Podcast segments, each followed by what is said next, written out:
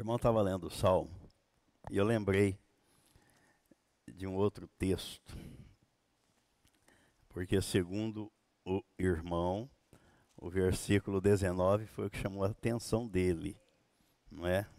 O versículo 19, porque ele diz nesta versão aqui, aliás, a, a versão King James é um, é um pouco melhor do que a versão Almeida porque a King James diz: O Senhor estabeleceu o seu trono nos céus e, como rei, domina sobre tudo o que existe. E isso me fez lembrar do profeta Isaías. Isaías, falando do domínio de Deus, no capítulo 66. 66 ele diz assim: Assim diz o Senhor: O céu é o meu trono, e a terra o estrado dos meus pés. Entre o céu e a terra, o que é que o que é que escapa? Entre o céu e a terra, o trono no céu e os pés na terra. Quer dizer, ele ocupa todo o espaço. Que casa me edificareis vós? E qual é o lugar do meu repouso? Porque a minha mão fez todas estas coisas, e todas vieram a existir, diz o Senhor. Mas o homem, para quem olharei, é este, o aflito e abatido de espírito, e que treme da minha palavra. Então ele não olha, não olha para o soberbo, não olha para o prepotente, para o arrogante, para o orgulhoso, mas para aquele que se humilha diante dele. Ele olha. Ainda, o profeta Jeremias, no capítulo 23, 23, versículos 23 e 24, vejam o que é que Deus está dizendo através do profeta.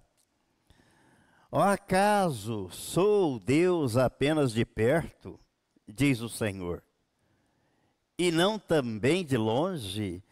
O que contraria aquela a letra daquele cântico, né, que compuseram aí, que é magnífico. És Deus de perto e não de longe. Mentira, a Bíblia está dizendo que ele é de longe também. Então a letra do cântico está errada. Ele é Deus de perto e Deus de longe. Se ele ocupa o trono dele nos céus, está sentado, e os pés na terra, como é que ele pode ser Deus apenas de perto? E a Bíblia está escrito: És Deus, acaso sou Deus apenas de perto, diz o Senhor, e não também de longe? Ocultar-se-ia alguém em esconderijos de modo que eu não veja? Hum, vai se esconder de Deus. Adão tentou, não é? Adão e Eva, eles tentaram se esconder de Deus atrás de uma árvore. E Deus os chamou à consciência. Adão, onde estás? Deus estava vendo, mas quis gerar em Adão a consciência para que ele percebesse o que ele tinha feito. E é assim que ele age. Ó. Porventura não, en não encho eu os céus e a terra, diz o Senhor. E há um outro texto fantástico aqui sobre essa presença, o domínio, o poder de Deus, que é o Salmo 139. 139. É, o salmista, neste salmo, ele faz uma bela descrição em forma até de poema, quando ele diz: Senhor, tu me sondas e me conheces, sabes quando me assento e quando me levanto. De longe penetras os meus pensamentos, esquadrinhas o meu andar e o meu deitar, e conheces todos os meus caminhos. Ainda a palavra me não chegou à língua, e tu, Senhor, já a conheces toda. Tu me cercas por trás e por diante, e sobre mim pões a mão. Tal conhecimento é maravilhoso demais para mim. É sobremodo elevado, não o posso atingir. Para onde me ausentarei do teu espírito? Para onde fugirei da tua face? Se subo aos céus, lá estás. Se faço a minha cama no mais profundo abismo, lá estás também. Se tomo as asas da alvorada e me detenho nos confins dos mares, profeta Jonas, hein? lá nos confins dos mares, no ventre do peixe, e Deus estava lá guiando. Ainda lá me haverá de guiar a tua mão, e a tua destra me susterá. Se eu digo, as trevas com efeito me encobrirão, e a luz ao redor de mim se fará noite, até as próprias trevas não te serão escuras.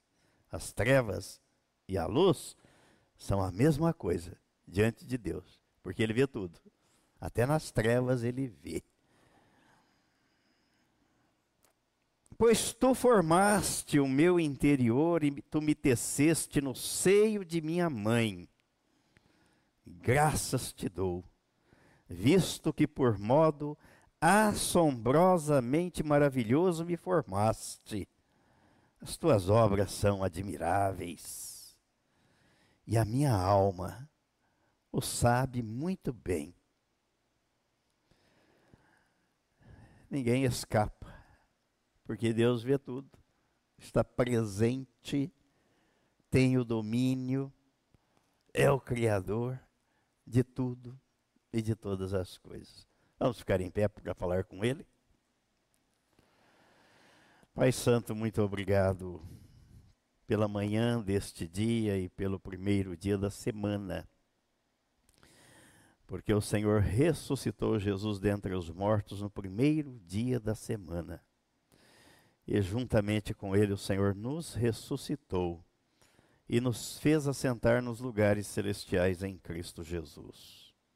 Muito obrigado, ó Pai, pela obra grandiosa, gloriosa, portentosa que o Senhor Jesus consumou na cruz do Calvário, fazendo-nos participantes da sua morte, para que naquela morte morrêssemos para o pecado e fez-nos participantes da sua ressurreição, para que nela recebêssemos a tua natureza, a vida de Cristo.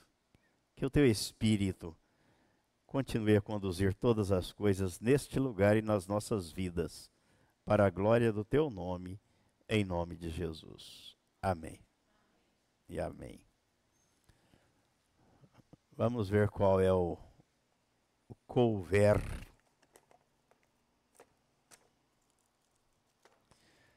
para esta manhã. Hoje é dia 21.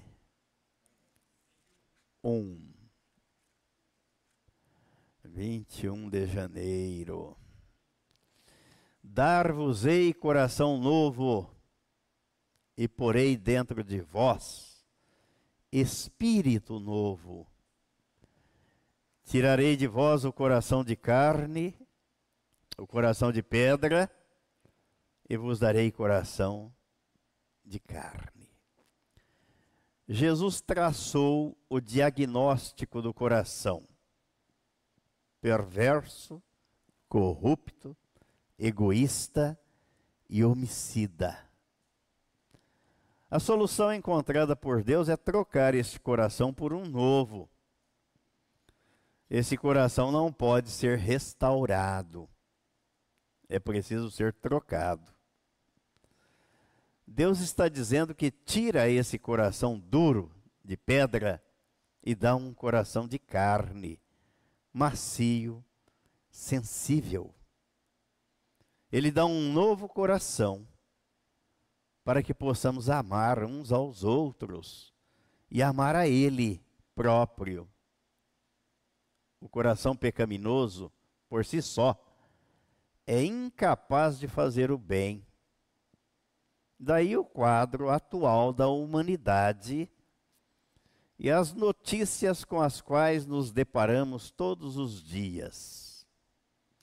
Se você ainda não recebeu este novo coração, clame ao Senhor. Amém? E amém. Então vamos voltar aqui à nossa meditação no livro de Êxodo. Êxodo. Qual é o capítulo mesmo? Quatro. Capítulo quatro.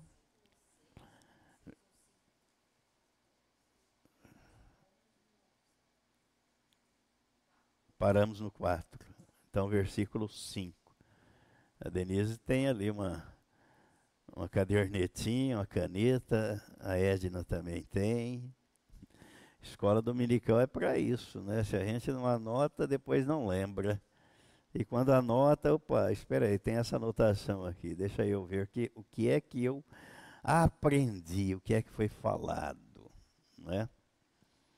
Então, nós estamos analisando neste capítulo 4 de Êxodo a execução do propósito divino. E a reflexão é: não resista ao chamado, não resista ao propósito. Falei aqui a semana passada que Deus executa os seus propósitos em mim através de mim e apesar de mim. Apesar da resistência, e o quadro aqui é exatamente esse: Moisés resistindo, Deus executa. Porque Deus não é refém do homem, o homem é instrumento nas mãos de Deus. E quando ele se rende e se entrega, isso é uma bênção na vida dele e na vida dos outros. Para isso que nós fomos chamados. Para sermos bênçãos. Recebermos a bênção e sermos bênçãos na vida dos outros. Foi isso que Deus falou para Abraão. Se tu uma bênção na vida do outro. Não pedra de tropeço ou alvo, algo que impeça o outro de entrar no reino de Deus. Aí o capítulo 23 de Mateus, Jesus disse lá o que é que vai acontecer com estes, né? Que servem de pedra, de tropeço, de escândalo na vida dos outros. Então, versículo 5. E disse o Senhor: Fazei isso para provar aos israelitas que Yahvé, o Senhor, o Deus de teus antepassados, o Deus de Abraão, o Deus de Isaac e o Deus de Jacó, de fato apareceu a ti. Faça isso, Moisés.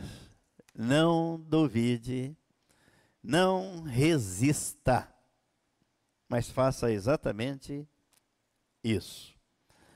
Aqui nesta na Bíblia Almeida tem algumas referências aqui que valem a pena e eu vou acompanhar à medida que formos fazendo a leitura do versículo 5.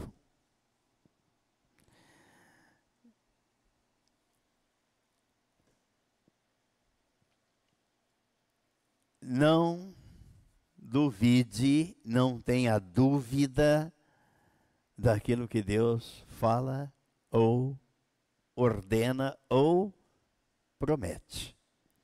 Versículo 6. E disse mais o Senhor: Põe a mão no teu peito.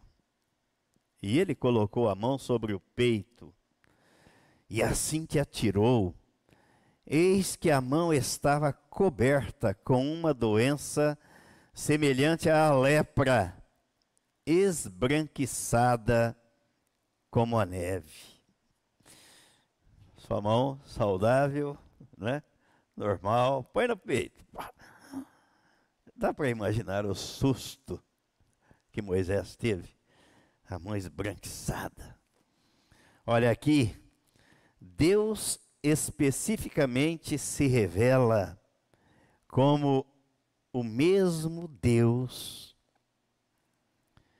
das promessas feita, feitas aos patriarcas.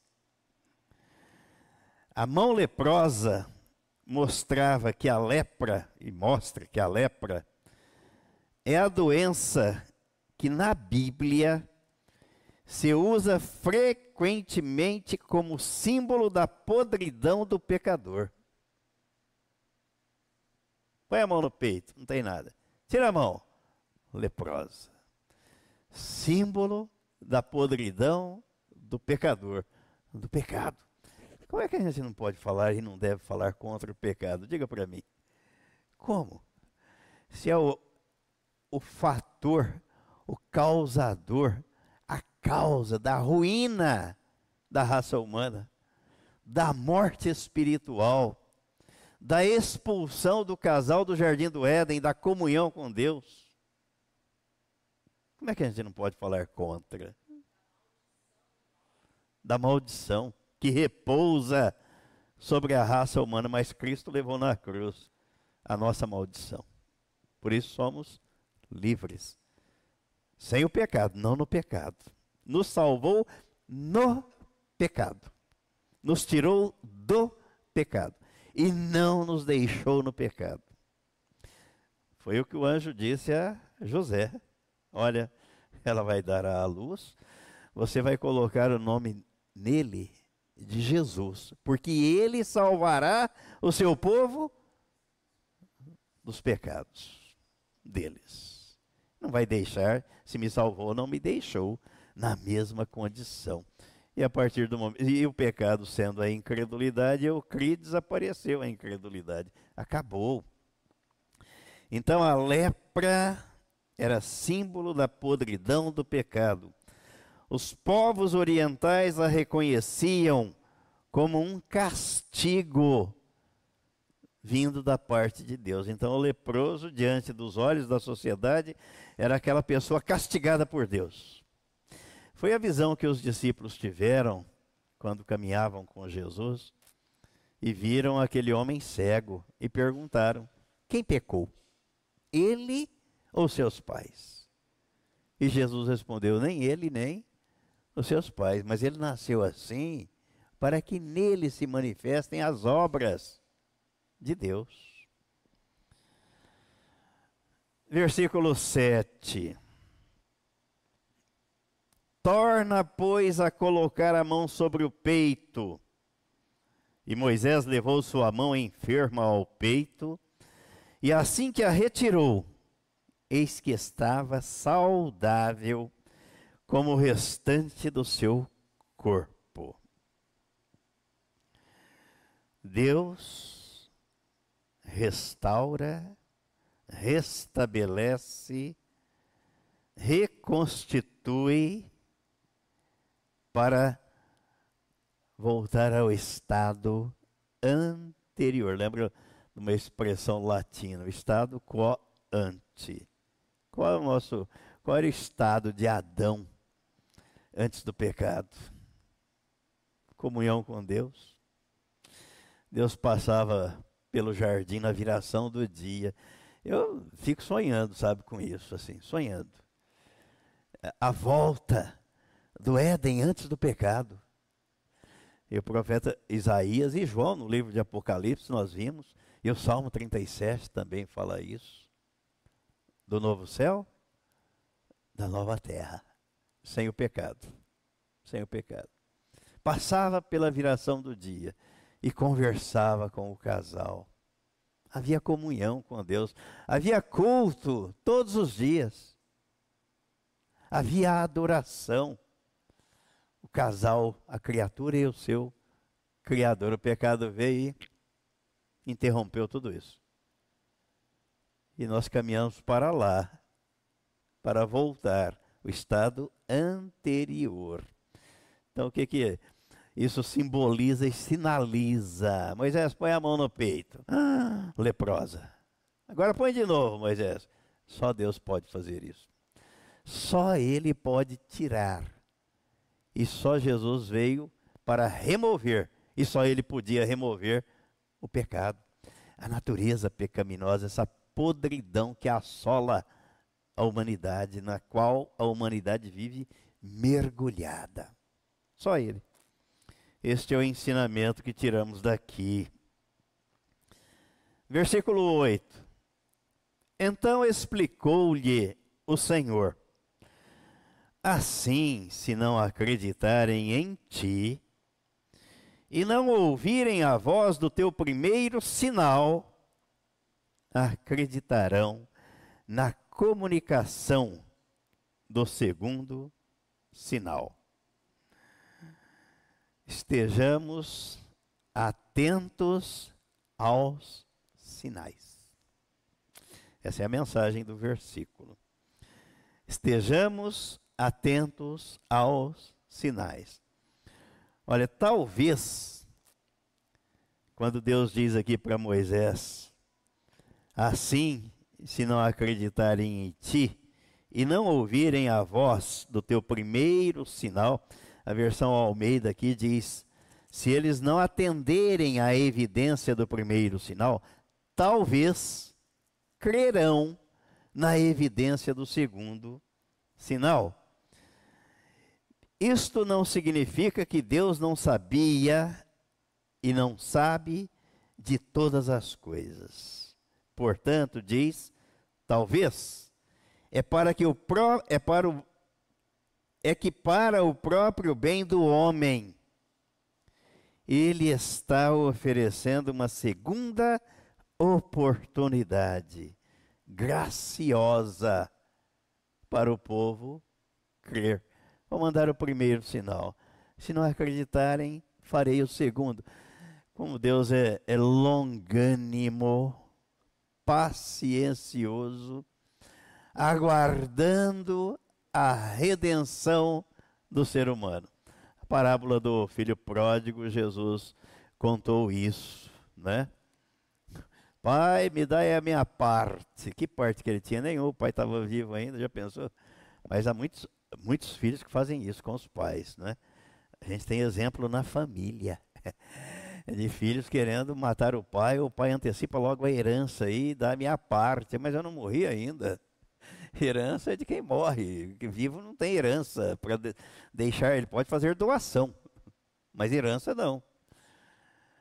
Dá a minha parte a parábola do filho pródigo. E o pai deu. Sabia que o filho ia enfiar os pés pelas mãos. Ele sabia.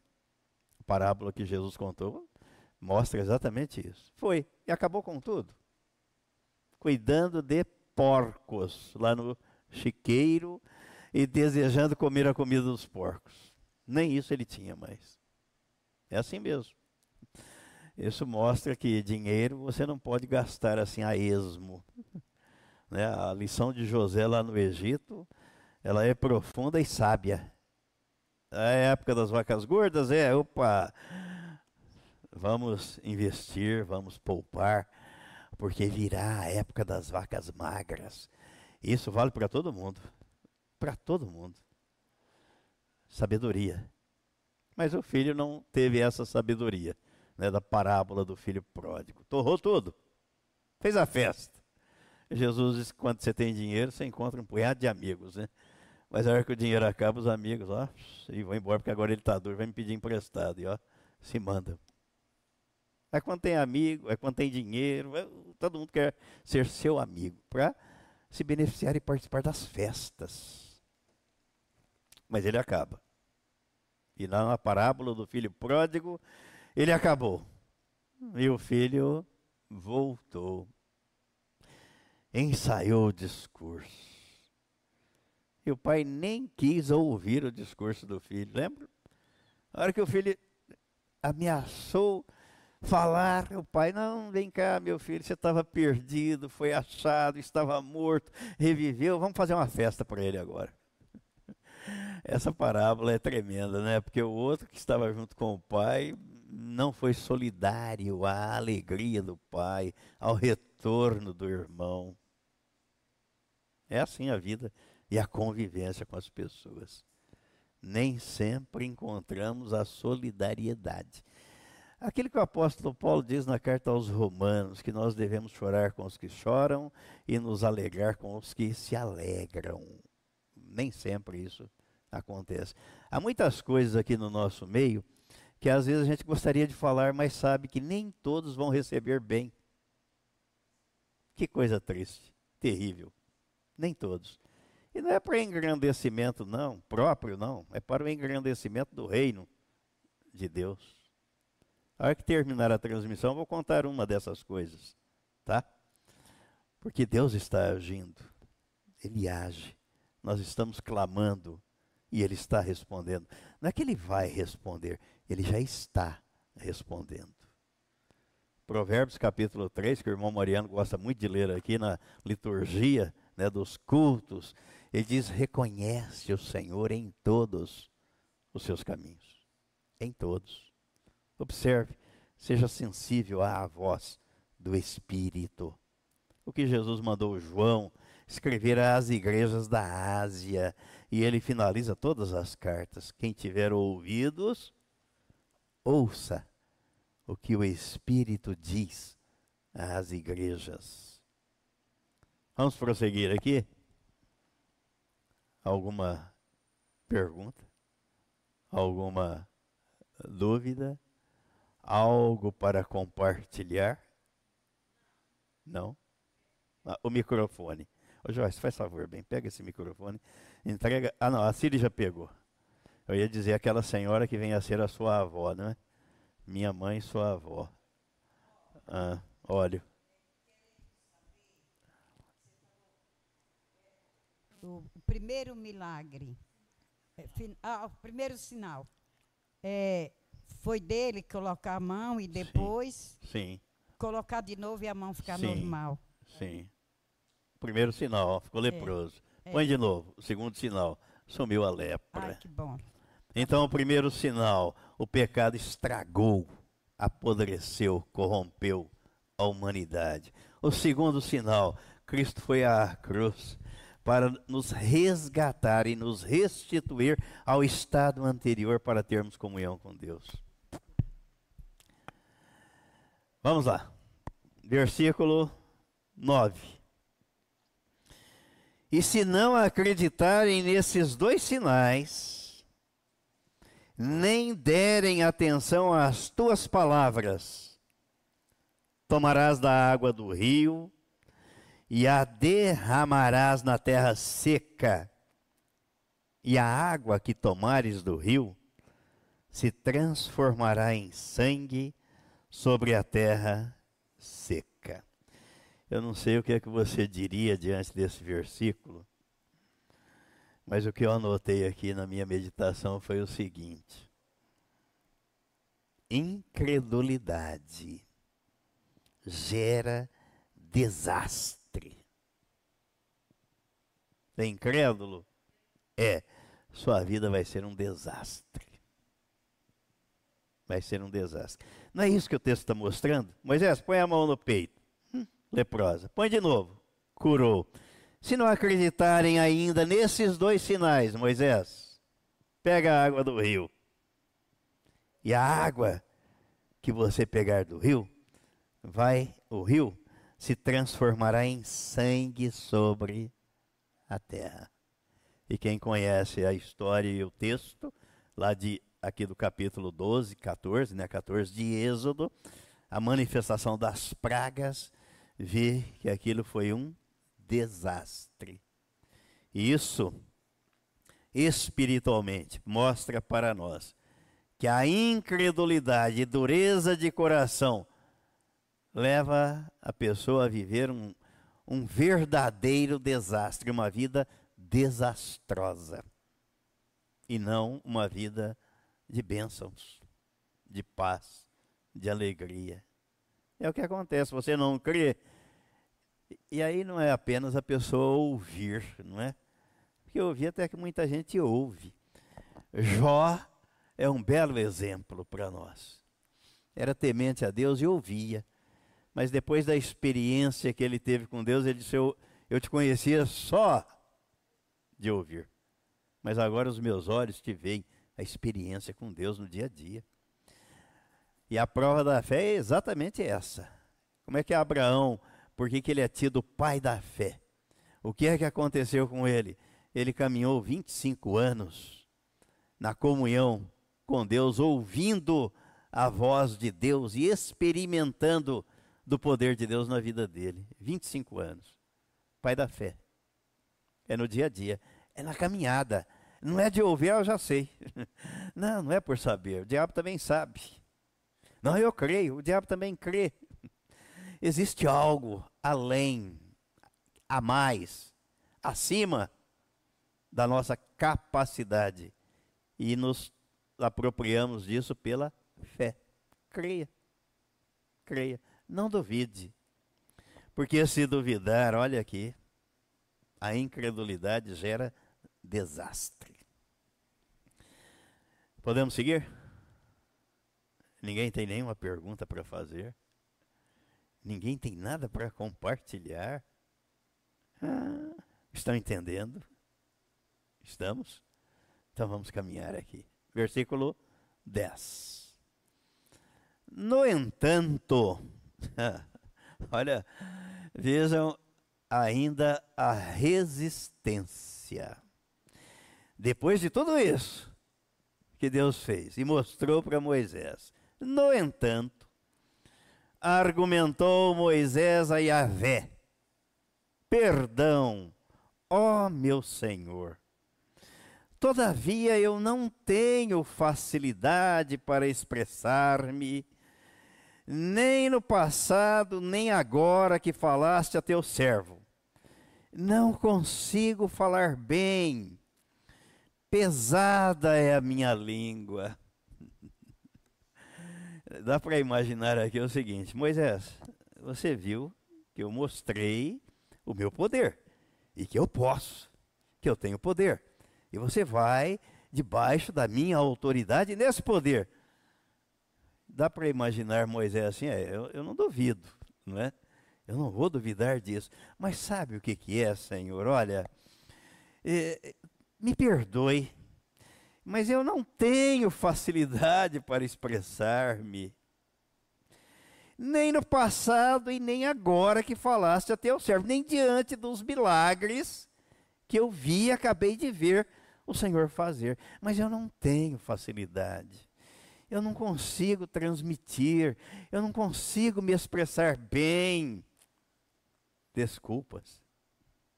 Desculpas. Pesada é a minha língua. Quer dizer, não sou um homem polido.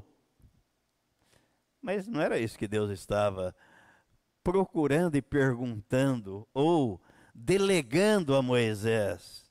Deus não estava olhando para as condições de Moisés. Mas para que Moisés, Moisés olhasse para o poder de Deus. Não é isso? Está aí no texto.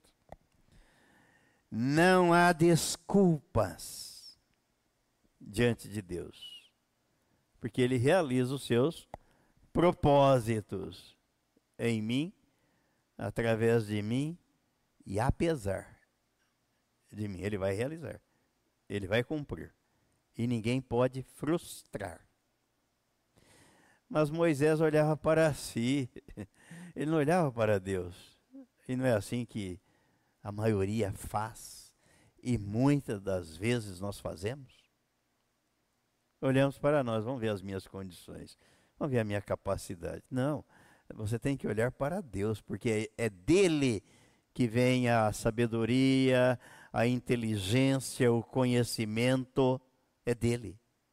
É ele quem abre a mente, tira a venda dos olhos, desvenda os meus olhos, Senão eu não posso contemplar as maravilhas da palavra dele. Moisés continuava relutante. Olha, se coloque aqui no lugar de Moisés, hein? Porque a história é bonita. A gente vai lendo, vai absorvendo, bacana. Mas se coloque aqui, porque de repente você pode ser um Moisés, hein? Hum, senhor, não, comigo não, não dá. Quem sou eu? Mas não é você, é o poder dele. É, não é você, é o poder dele, é o que ele fez, o que ele faz. Lembra do profeta Jeremias diante da situação de Israel? E ele começou a recordar o que Deus já havia feito por Israel. O próprio profeta Abacuque, Senhor, na tua ira, lembra-te da misericórdia. Aviva a tua obra no decorrer dos meus dias, eu quero ver. Não é para frente, porque o Senhor já fez isso no passado. Então o Senhor pode fazer no presente. E eu quero ver. Ou quem aqui não quer ver a glória de Deus? O poder de Deus sendo derramado, manifestado. Se não for essa a sua visão, está no lugar errado, perdendo tempo. Porque essa deve ser a nossa visão e o nosso desejo. Não resista. Versículo 11. Olha o trabalho que Moisés estava dando para Deus aqui. Dá, eu vejo isso. Olha o trabalho que a gente dá para Deus. Já pensaram nisso? O trabalho que a gente dá para Ele. Para o Espírito Santo que está aqui, o ministério é dele. Trabalho que nós damos para Ele. Respondeu-lhe o Senhor, versículo 11: quem dotou o homem de boca e língua? Hum. Isso aqui é um tapa na cara, não é? Eu não sei falar, mas quem é que dotou você de boca e de língua? Foi você ou fui eu? Ó. Quem fez o surdo ou mudo com boa visão ou cego? Não sou eu? E a vé? Moisés, amplie a sua visão. Abra os seus olhos, Moisés. Olhe para mim. Você está olhando para a sua pequenez, para a sua mediocridade, para as suas limitações, Moisés. Olhe para mim. Ah, eu não posso. Hum, mas desde criança, da, da, da, da, adolescência, da juventude, eu gostei de ler essas coisas, livros que mostram isso. Não posso. Não vai poder nunca. É verdade, minha sobrinha? Estou feliz com a minha sobrinha. Porque ela me procurou. Porque ela manifestou o desejo e o interesse de que ela quer melhorar se desenvolver. Não foi me pedir dinheiro, não, não é isso não. É o que cada um devia fazer. Todos estamos satisfeitos e contentes com a nossa condição interior ou precisamos melhorar algumas coisas? Eu preciso. E busco. E vou atrás. Então, minha sobrinha foi me procurar e estamos trabalhando. E tenho certeza absoluta que ela há de triunfar.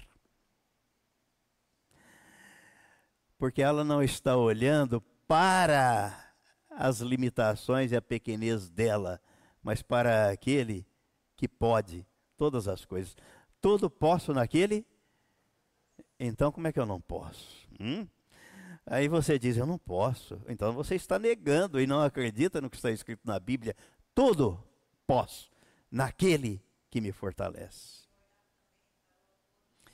Olhando para o autor e o consumador da fé, não para mim, para ele. Não lute, não resista o propósito, chamado de Deus. Se coloque como instrumento nas mãos dele. Eis-me aqui, Senhor. Tudo posso naquele que me fortalece. Desperte em mim a vontade, o desejo, abra os meus olhos, a minha visão, para que eu ande na conformidade da tua palavra e do projeto que o Senhor tem para a humanidade, do teu reino aqui na terra. Essa deve ser a nossa visão, adequada, ajustada à palavra de Deus. É, Moisés, quem é que dotou o homem de boca e língua? Quem é que fez o surdo ou o mudo com boa visão ou cego? Não sou eu? Ele é o Senhor, o Deus Todo-Poderoso, o grande El Shaddai. Versículo 12. Agora, portanto, vai, e eu estarei contigo, e te ensinarei o que hás de falar e como falarás. Ah, que coisa fantástica, não? Foi só com Moisés? Não. O que que Jesus disse lá no capítulo 28 de Mateus? Ide por todo mundo, pregai o evangelho, fazei discípulos de todas as nações, batizando-os em nome do Pai, do Filho e do Espírito Santo, e eis que estou convosco todos os dias, até a consumação do século. Subiu, o Espírito Santo desceu, ele vos guiará toda a verdade, que é Cristo, o Espírito Santo. O que é que ele disse aos discípulos, temerosos, medrosos, de, é, com a partida dele? O Espírito Santo colocará na boca a palavra que vocês devem falar. Não se preocupem. O que é que Deus está dizendo para Moisés aqui? Moisés, vai, eu estarei contigo e te ensinarei. Quer dizer, você não sabe. Então admita. Aí entra a humildade. Não, eu sei, não sabe. O apóstolo Paulo diz que quando a gente pensa que sabe, não aprendeu como saber. Sei, não sabe. Sou dependente dele. Te ensinarei o que has de falar e como. Não apenas o que você vai falar, mas como você deve falar. Olha, transportando isso para os nossos dias, é, a gente se depara com alguns irmãos que são fervorosos e que, quando vão falar do Evangelho, parece que querem enfiar goela abaixo do outro e convencer o outro na marra. E se esquecem que a tarefa de convencer não é nossa, é do Espírito Santo. A nossa é de pregar, o Espírito Santo não vai pregar o Evangelho. Não vai. Esta tarefa é nossa. Jesus deu esta ordem para nós. Ide por todo mundo e pregai. Pregue. Mas deixe o Espírito Santo convencer a pessoa. Temos um exemplo aí recente, próximo, onde alguém foi tentar enfiar goela abaixo de outrem. E o tiro saiu pela culatra. A pessoa não quer nem ouvir falar. É assim, é o reverso ao invés de contribuir, ele espantou, espalhou. Então nós devemos ter este cuidado, que Deus nos ensine o que falar e como falar.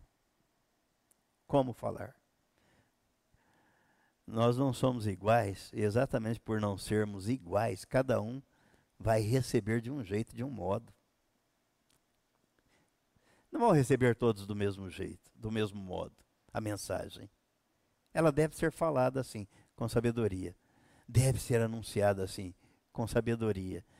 Isso começa em casa, não é? Com os nossos familiares, não é, Adriana? Adriana, que eu diga que é a mais recente, né, a caçulinha da fé aqui. Tá doida para que outro venha para ela deixar de ser a caçula, né? Esse é o nosso desejo também. Isso aqui me, me, me impressiona, não é? Vai, eu estarei contigo, você não vai estar é, entregue à própria sorte. Ó, se vira. Não. eu estarei contigo. E te ensinarei. Gente, o diálogo com o Espírito Santo tem que ser da hora que você acorda até a hora que você vai dormir. Ele está guiando, ensinando, conduzindo, dando sabedoria, colocando a palavra na nossa boca. Vamos ver aqui este versículo. Não, não tem nenhuma referência dele aqui. Nós vamos terminar aqui e na próxima semana prosseguiremos. Se